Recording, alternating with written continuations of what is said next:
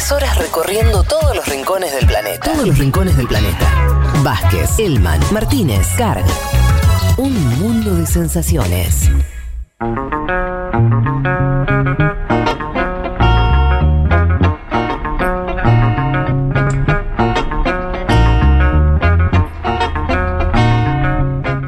Nos vamos a entonces la cumbre Biden-Putin. Eh, lo, lo- lo dejamos ahí cerrado, porque vamos a hablar específicamente de eso. eh, Sí. O también vamos a estar hablando de, del resto de la, No, del no, viaje. No, no, porque ya hablamos de, o sea, recordemos la semana De pasada la hablamos ya hablamos. de, claro, de, de Biden en G7, después es verdad que tuvo TAN, pero bueno, ya ahí comentamos algunas claves de, de la gira europea que termina acá, ¿no? Y creo que mucho de lo que, de lo que vamos a hablar hoy se puede, se puede pensar en conjunto, ¿no? Con la semana, con la columna de la semana pasada, creo que hay una, una continuidad lógica, no solo por la gira, sino también por, por, por el, La temática, sí. Sí, sí, y por, por- por- por cómo fue el tono también de. Acá Ahora lo vamos a, lo vamos a ver. A ver, decíamos eh, una reunión en Ginebra, primera reunión cara a cara con, con Biden como presidente. Biden ya lo conocía a Putin desde la época de Obama, pero es la primera con, con Biden como eh, presidente. Poco más de tres horas. eh, se decía que iban a hablar más, pero bueno, digo, tres horas sigue siendo un número considerable. Es verdad que había muchos temas en, en la agenda. Y una reunión que podíamos sintetizar con esta idea de, del, del acuerdo en estar en desacuerdo, en esta frase en inglés que es agree to disagree, ¿no? O sea, nos encontramos para decir, bueno, acá no vamos a, no vamos a estar de acuerdo, pero al menos te lo puedo decir en la cara eh, y podemos hacer esta relación una relación más estable y predecible, ¿no? Es un poco lo que se decía de Estados Unidos, esta idea de construir una relación estable y predecible con eh, Rusia. Ambos líderes que se trataron con, con mucho respeto, o sea, no hubo nada así de chicaneo, sí, o desacuerdos en las conferencias o algunas cosas que uno podría decir, bueno, eh, no están alineadas y, y hay algunos dardos, pero por lo demás fue un tono amable, cordial. Esto lo, lo dijeron algo, ambos, perdón. Eh, una, una cumbre en la que se acuerda volver a normalizar la relación diplomática, una relación diplomática que estaba quebrada con embajadores de un otro país que se habían retirado. Bueno, ahora se acordó la vuelta de los embajadores, se retoma también el diálogo por el control de armas nucleares, que era un tema importante, diría uno de los más importantes en la agenda entre los dos eh, países que se había eh, congelado. Y después, bueno, colaborar en cuestiones, por ejemplo, con Afganistán, ¿no? Ahora que Estados Unidos se retira, que también necesita el apoyo de Rusia, bueno, eso también estuvo dentro de la discusión y se acordó también por eh, este armado un equipo de trabajo para temas de ciberseguridad, que es una preocupación muy Ajá. importante de Estados Unidos. Bueno, parte de la acusación ¿no? más fuerte de Estados Claro, Unidos a Rusia es nos atacan con, con sus hackers. Exactamente. Bueno, ahí hubo un equipo de trabajo, vamos a ver, no, no creo que, tenga mucho para decir, pero bueno, al menos es un gesto de que esto se comentó eh, y hay cierta eh, vocación de, de, bueno, recuperar algunos puentes, ¿no? Escuchemos cómo lo decía eh, Putin, lo voy a traducir como puedo. Em, ¿Cómo está tu ruso? ahora vamos, un poco oxidado, pero ahora vamos a ver. Escuchemos lo que decía Putin, que fue el que habló primero después de la cumbre en Ginebra. En muchos puntos nuestras evaluaciones difieren. Pero desde mi punto de vista, ambas partes mostraron un deseo de entenderse y buscar formas de converger posiciones.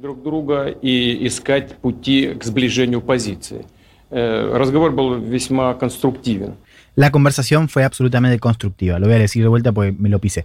En muchos puntos nuestras evaluaciones difieren, pero desde mi punto de vista ambas partes mostraron un deseo de entenderse y buscar formas de converger posiciones. La conversación fue absolutamente constructiva, esto decía Putin cuando sale a hablar, es el que, el que habla primero. Putin es el tipo que no le importa si dijiste asesino. Es como, bueno, listo, a ver. Bueno, también le preguntaron por eso, ¿no? Sí. Sí. Eh, y dijo, dijo que estaba conforme con la, con la explicación que ya le había dado Biden por teléfono. Bien, ¿no? De por qué le dijo asesino. Bueno, digo, ciertamente. Hay que tener una explicación Está de por total, qué hay- llamaste hay- asesino a alguien. Sí, y que el otro te la acepte también. Ah, bueno, está bien. Pero por Sí. eso, me parece que No, Putin. ah, sí. Además me gustó, perdón, esto que en la entrevista que dio en NBC News dijo, ¿no? Como, bueno, esto es medio estadounidense, de hecho hasta se metió con las películas y todo, estoy acostumbrado a que me acusen de todo tipo de cuestiones. Bien. Punto para, para Putin, ¿eh? de, de esa frialdad Sí. bien entendida. Sí, está bueno eso, eso de que te importe poco lo que piensen los demás de vos. Y es, una sí. buena, es un buen, eh, un buen tip para la vida. Bien, Total. Biden que hizo hincapié eh, en el caso, bueno, en la cuestión de las líneas rojas, ambos hablaron de las líneas rojas. Eso es como el, el- uno de los puntos centrales en, en la conversión de ambos líderes y lo que dicen hacia afuera. Eh, pero que también Biden habló de esto, de lo positivo de la reunión. Lo escuchamos a ver cómo, cómo hacía su balance el presidente de Estados Unidos. I made it clear that we will not tolerate attempts to violate our democratic sovereignty or destabilize our democratic elections, and we would respond. The bottom line is, I told President Putin that we need to have some basic rules of the road that we can all abide by. And I must tell you, the tone of the entire meetings, I guess it was total of four hours, was was was was good, positive. There wasn't any any uh, strident action taken. Dejen claro que no toleraremos los intentos de violar nuestra soberanía democrática o desestabilizar nuestras elecciones democráticas y responderíamos. La conclusión es que le dije al presidente que necesitamos tener algunas reglas básicas que todos podamos cumplir y debo decirles que el tono de todas las reuniones, que supongo duraron en total unas cuatro horas, fue bueno y positivo. Cuatro horas, pero no ellos dos solos. No se tomó ninguna medida estridente. ¿O sí? Cuatro horas, pero no ellos dos solos las Sí, cuatro horas. Biden dice, dice cuatro, eh, otros medios que hacen un recuento dicen tres, poquito más de tres. Pero bueno, Ah, sí. bueno. Sí, con, Con más gente. Sí, pero digo, Sí. el Pero estaban es- ellos. es- es claro, es ellos dos. O sea, Una no es la reunión mesa de trabajo. gruesa. sino- exactamente. Eh, digo, un ejemplo también de, de esto que decía de como de buscar puentes, es un Mm. poco también absurdo, pero, pero al mismo tiempo es parte de la diplomacia, ¿no? Que es, por ejemplo, Biden le entregó a Putin una lista de. eh, No. de- no, eh, eh, los regalos fueron eh, una- unas eh, gafas de aviador de Biden a Putin, esto según la, la Mirá. prensa, gafas de La- aviador que las Biden- que usa. Claro, que Biden usa claro, él usa. Claro. Y que a Putin además le hemos Le- visto también y a con Putin gafas de también. aviador. Me gusta, Sí, me gusta sí. eso, exactamente. Que salgan esos Bueno, memes. ese fue un regalo. A ver, digo, Biden, además de estas gafas, le entrega eh, una lista con 16 sectores estratégicos que deben quedar al margen de ataques cibernéticos, ¿no? Como agua, Ah. electricidad. Una cosa de. Acá bueno, no te metas. Claro, o sea, yo sé que me vas a atacar, Sí. ¿no? Eh, te pido y te advierto, digamos, porque también hay una, es una lista de advertencia, ¿no? Que no lo hagas acá. Eso es digo, un ejemplo de estas cosas para buscar eh, esa cosa de la cuestión más predecible ¿no? de la relación. Después hay que ver cómo, se, digo, si, si esto Rusia lo tiene en cuenta, pero ante todo esto de decir, bueno, sé que me vas a atacar esto, mejor vamos a reducir riesgos, ¿no? Hay forma de saber, hay forma de que nosotros, con esto quiero decir cualquier persona normal del mundo, sepa si efectivamente esos ataques existieron. Eso, hay No, no, alguna- que los ataques existieron. eh, está comprobado, decís, eh, sin, sin. Más allá de la retórica demócrata desde Hillary para acá, con eso. Que hubo ataques, sí, sí, sí. De hecho, o sea, el, el ataque de Solar Wines, que todavía no está, no está- lo que no sabemos es cómo fue, digamos, cuál fue el origen. Ah, bueno, Pero ¿quién? digo, no, pero digo, el caso de Solar Wines, que fue el último gran eh, ataque que se lo liga a Rusia, pero todavía eh, sin una confirmación, por supuesto, de que haya sido el Kremlin. eh, son ataques que paralizan, en este caso, paralizaron empresas de Estados Unidos. Y, no, no, el ataque entiendo, digo, Ah, vos haya sido que- Rusia, claro. Bueno, ahí la- las pruebas hablan de hackers, digo, las pruebas difundidas Mm. de, de hackers rusos. Lo que, lo que es mucho más difícil es establecer la conexión Con el Kremlin, gobierno. Exacto. ¿No? Claro. Y de hecho, lo que se discute hoy en ese campo de la ciberseguridad es esta cosa de medio como las pandillas de hackers. Ajá. Que sí se pueden probar que son de Rusia. En este caso se ha probado. Lo que no se puede probar, como decía recién, es cuál es el vínculo concreto y cómo se vinculan con, si es que se vinculan, con eh, el gobierno. Digamos. Claro, es- Juan, porque además lo que Sí. planteaba Putin también es, bueno, si se mira, y de hecho, su- según fuentes estadounidenses también, los ataques principalmente vienen de Estados Unidos, o sea, dentro de Estados Unidos, desde el Reino Unido, desde incluso países latinoamericanos, Hmm. digamos, como que Rusia no está entre los primeros, Claro. me imagino que es Ese es muchísimo el más otro, difícil. el otro argumento. No es que está diciendo que, que se los inventa Estados Unidos, lo que está diciendo es que, eh, que la gran mayoría de los ataques, claro, digo, son de otros lugares. no también. vienen de Rusia. Es que a mí me, me cuesta, yo lo, que- lo que nunca entendí de eso en términos políticos es cuál sería la productividad política para Putin, supongamos que lo hizo, ¿entendés? Mm. Eh, hacer como una especie de, de, de guerra cibernética, de, de- de- sobre algo que además los efectos son medio muy limitados, ¿no? En, en Te lo puedo responder de una manera más eh, coloquial, que es romper las pelotas, y la Sí. otra, de una manera quizás un poco más prolija, decir mostrar el factor desestabilizador que puede tener Rusia en general, que es Mm. algo Claro. que su política exterior en general muestra, que es esto de no puedes pasar por... O sea, yo sigo siendo relevante, digo, te puedo hacer quilombo, te puedo te puedo ser un dolor de cabeza y además después en otro tipo de acciones, no en este caso, pero sí en otras, puedo ser, o sea, puedo ponerme como jugador ineludible a la hora de encontrar acuerdos en cuestiones como Medio Oriente. Pero digo, ahí es otra discusión. Pero así podemos sintetizar algo de lo que es la política exterior de Rusia hacia rivales eh, como Estados Unidos, donde quizás no, no tiene esa cosa de, de- de, mm, la posibilidad de ruptura, pero sí de molestar, sí de ser un incordio, por ejemplo, en este tipo de cosas. ¿Se entiende? Sí, y fuerte, porque cuando hicieron el, el hackeo al oleoducto, o sea, dejaban sin combustible, vimos esas imágenes de, de las estaciones de servicio llenas por el temor a quedarse sin combustible, digo, jode bastante. Claro, exactamente, exactamente. Yo creo que tiene que ver con eso, ¿no? Con, con- con mostrar eh, esa cuestión. A ver, digo, otros desacuerdos eh, eh, tienen que ver, por ejemplo, con la cuestión de, de Ucrania, que esto se discutió también en la, en la cumbre. em, Biden que mostró, o sea, que, que levantó la cuestión y um, Putin mostró también lo que dice siempre, que es que no va a haber ningún tipo de concesión territorial en Ucrania, pero se, se discutió.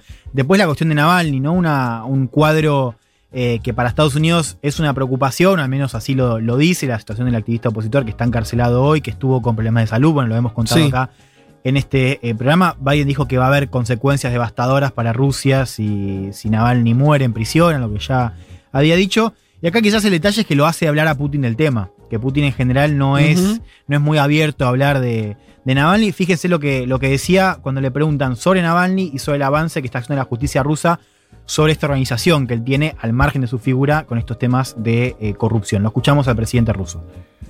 Сознательно, Хочу это подчеркнуть, игнорируя это требование закона, Ignorando conscientemente los requisitos de la ley, esta persona se fue al extranjero para recibir tratamiento.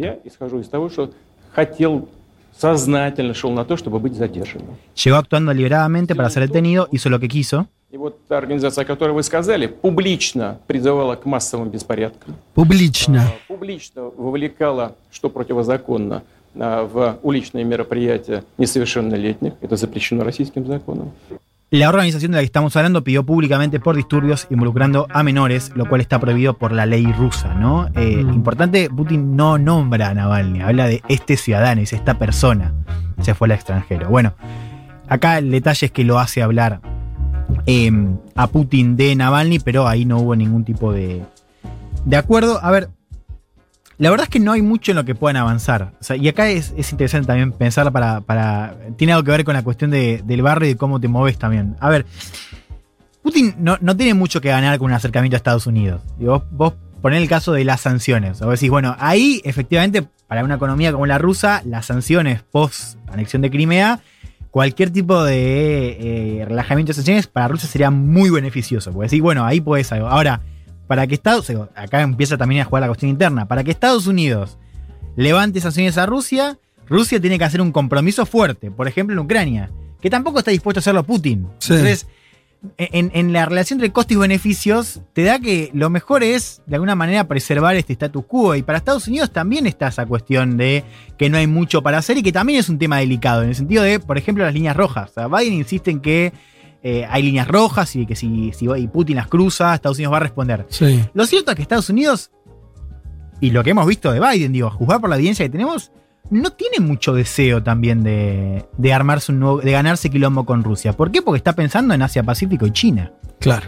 Entonces, quiero decir, hay poco margen para acuerdos que vos digas, bueno, acá se anunció algo. Entonces lo que puedes lograr es, bueno, que la relación no sea conflictiva, lo cual para ambos, digo, ahí es un punto de, para ganar. Biden por esto del, del quilombo y Rusia porque sabe que Estados Unidos le puede hacer daño porque tiene una estructura económica más deficiente, ¿no? Y que digo, mover recursos no es lo mismo para Estados Unidos que para Rusia.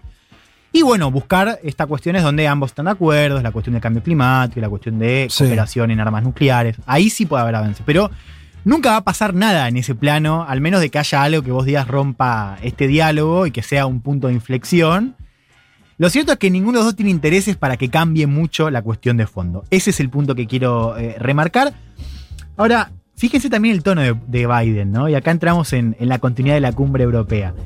Biden trata a Putin como un chabón que claramente tiene o sea, una, un rol, una etiqueta de adversario, pero como alguien con el que negocia. Es decir, bueno, sé que acá no podemos avanzar, mejor hablemos de esto, acá podemos avanzar, listo, un Sí. diálogo constructivo. Menos, menos, un discurso menos moral.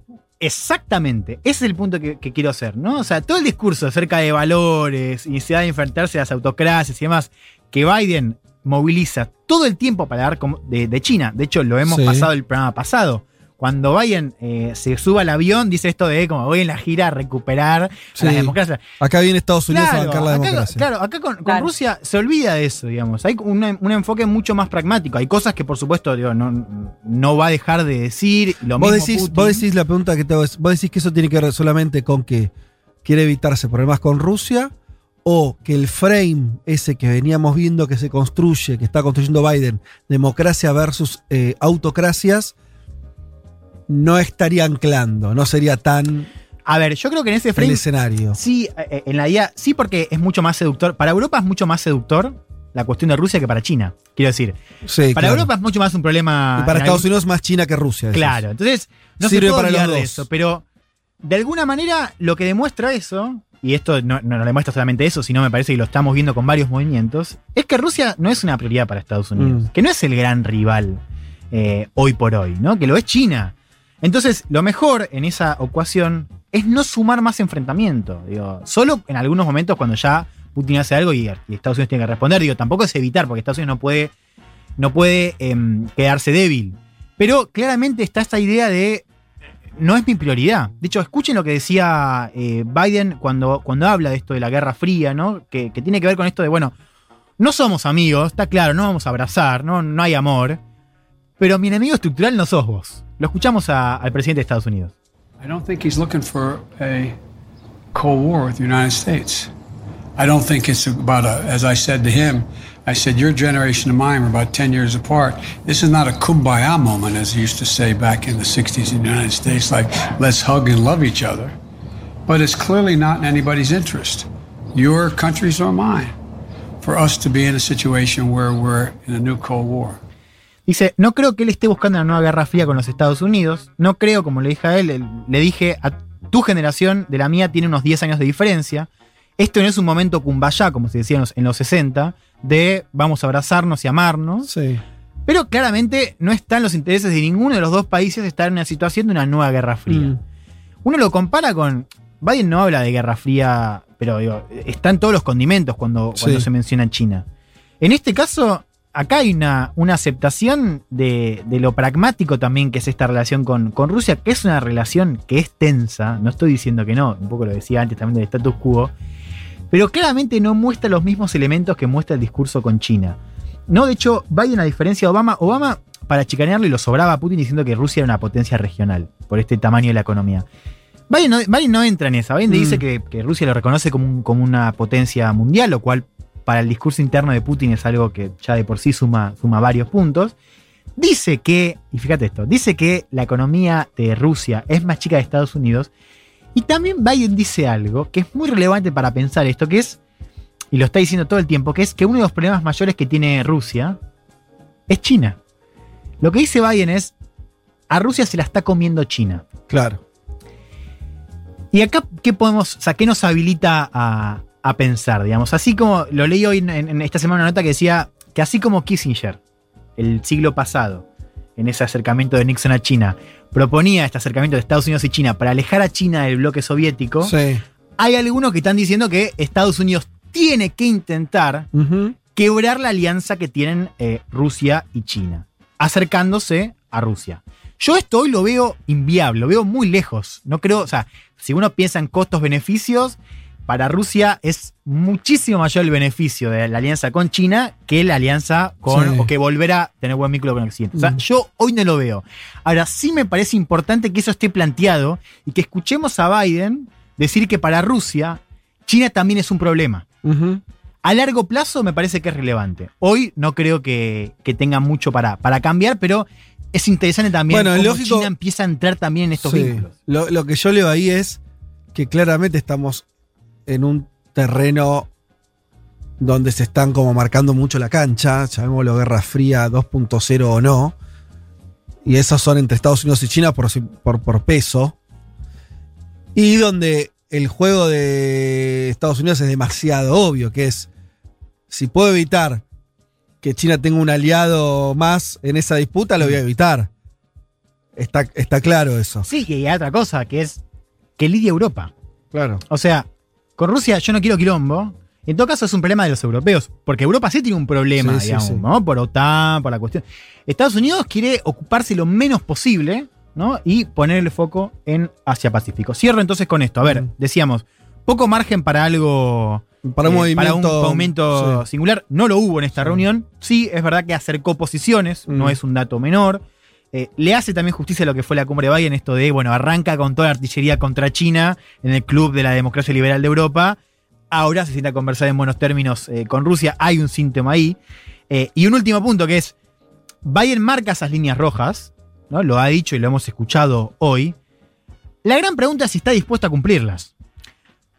Vamos a ver qué va a hacer Biden, porque es difícil que, Putin, sabiendo lo que se juega Biden, no lo teste. De hecho, ya lo testeó con Ucrania. ¿Recuerdan el movimiento que puso, eh, mandó tropas a Ucrania? Y le preguntaron a Estados Unidos, ¿vos vas a mandar tropas? No, yo me, me quedo afuera. Así que hoy no está sobre la mesa, pero me parece que cabe preguntarnos si eventualmente Putin desea testearlo a Biden en sus líneas rojas, ¿qué va a hacer el presidente de Estados Unidos? Bueno, eh, y esto nos va a impactar de alguna manera, ¿no? Este reacomodamiento mundial. Yo sigo esperando tener la respuesta a esta pregunta, que para mí va a ser muy estructural. Nos va a definir qué es, cuánto van a empezar a dividir los territorios. O sea, cuánto. Nosotros venimos de una época, no tenemos la memoria de la Guerra Fría, no vivimos esa época, vivimos un mundo entre unipolar y medio semi-multipolar, donde podés hacer un poquito, ¿no? Hablando de América Latina, de, de las regiones que no son las que están en la disputa. ¿Seguirá siendo así? ¿Se- ¿Podremos seguir teniendo de socio comercial a China, pero estar bajo la eh, hegemonía norteamericana en términos, si querés, militares? Todas esas Claro. cosas, ¿no? Digo, la- eh, lo, de la, lo de la pandemia, eh, Argentina sin, sin la Sputnik estaríamos en una situación dramática. Vamos, estamos produciendo la vacuna. Eso no son pavadas en términos de, de- de cómo se mueve la ficha. Podremos mantener eso. Estaremos en un mundo donde países como Argentina u otros podrán hacer al revés, como re beneficioso, decir, Claro. pido acá, pido allá, que me da vos, Claro, ¿no? Como jugar con esos eh, márgenes. jugar con esos márgenes. ¿Existirán esos márgenes o se viene una que nada que ver? Pues yo digo, esa parece medio inocente, ¿no? Como decir, no, es un re buen momento, porque entonces, como ellos están medio así, eh, vas, vas a un lado, le pedís plata al otro. Sí, bueno, amigo, la, la- el mundo nunca fue eh, ese campo, de, esa pradera. En general se viene un- una cosa más de, eh, de, de- de- cortar, ¿no? Entonces, bueno, qué sé yo. Ahí estamos. Eh, bueno, así que este, este tipo de, cumbres me parece que van a ser más interesantes las que eran hace unos años. Eso me parece también, ¿no? Que la época de Obama, donde todo eso era una especie más de. Todo estaba en una. en, un- en- en- en sordina. Ahora me parece que la cosa va mucho más a fondo. Bien.